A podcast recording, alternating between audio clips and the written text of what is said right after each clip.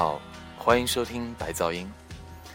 如果要给一位从来没有听过电子乐的朋友推荐一张电子乐专辑的话，我想 Mono 的这张 Formica Blue 是我会推荐给他的。Mono 是一支 Trip Hop 风格的两人组合，它是由 s h a v a n De Man 和 Martin Vigo 两个人在伦敦组成的。他们只出了这一张正式的专辑。首先，我们来听一首《Live in Mono》。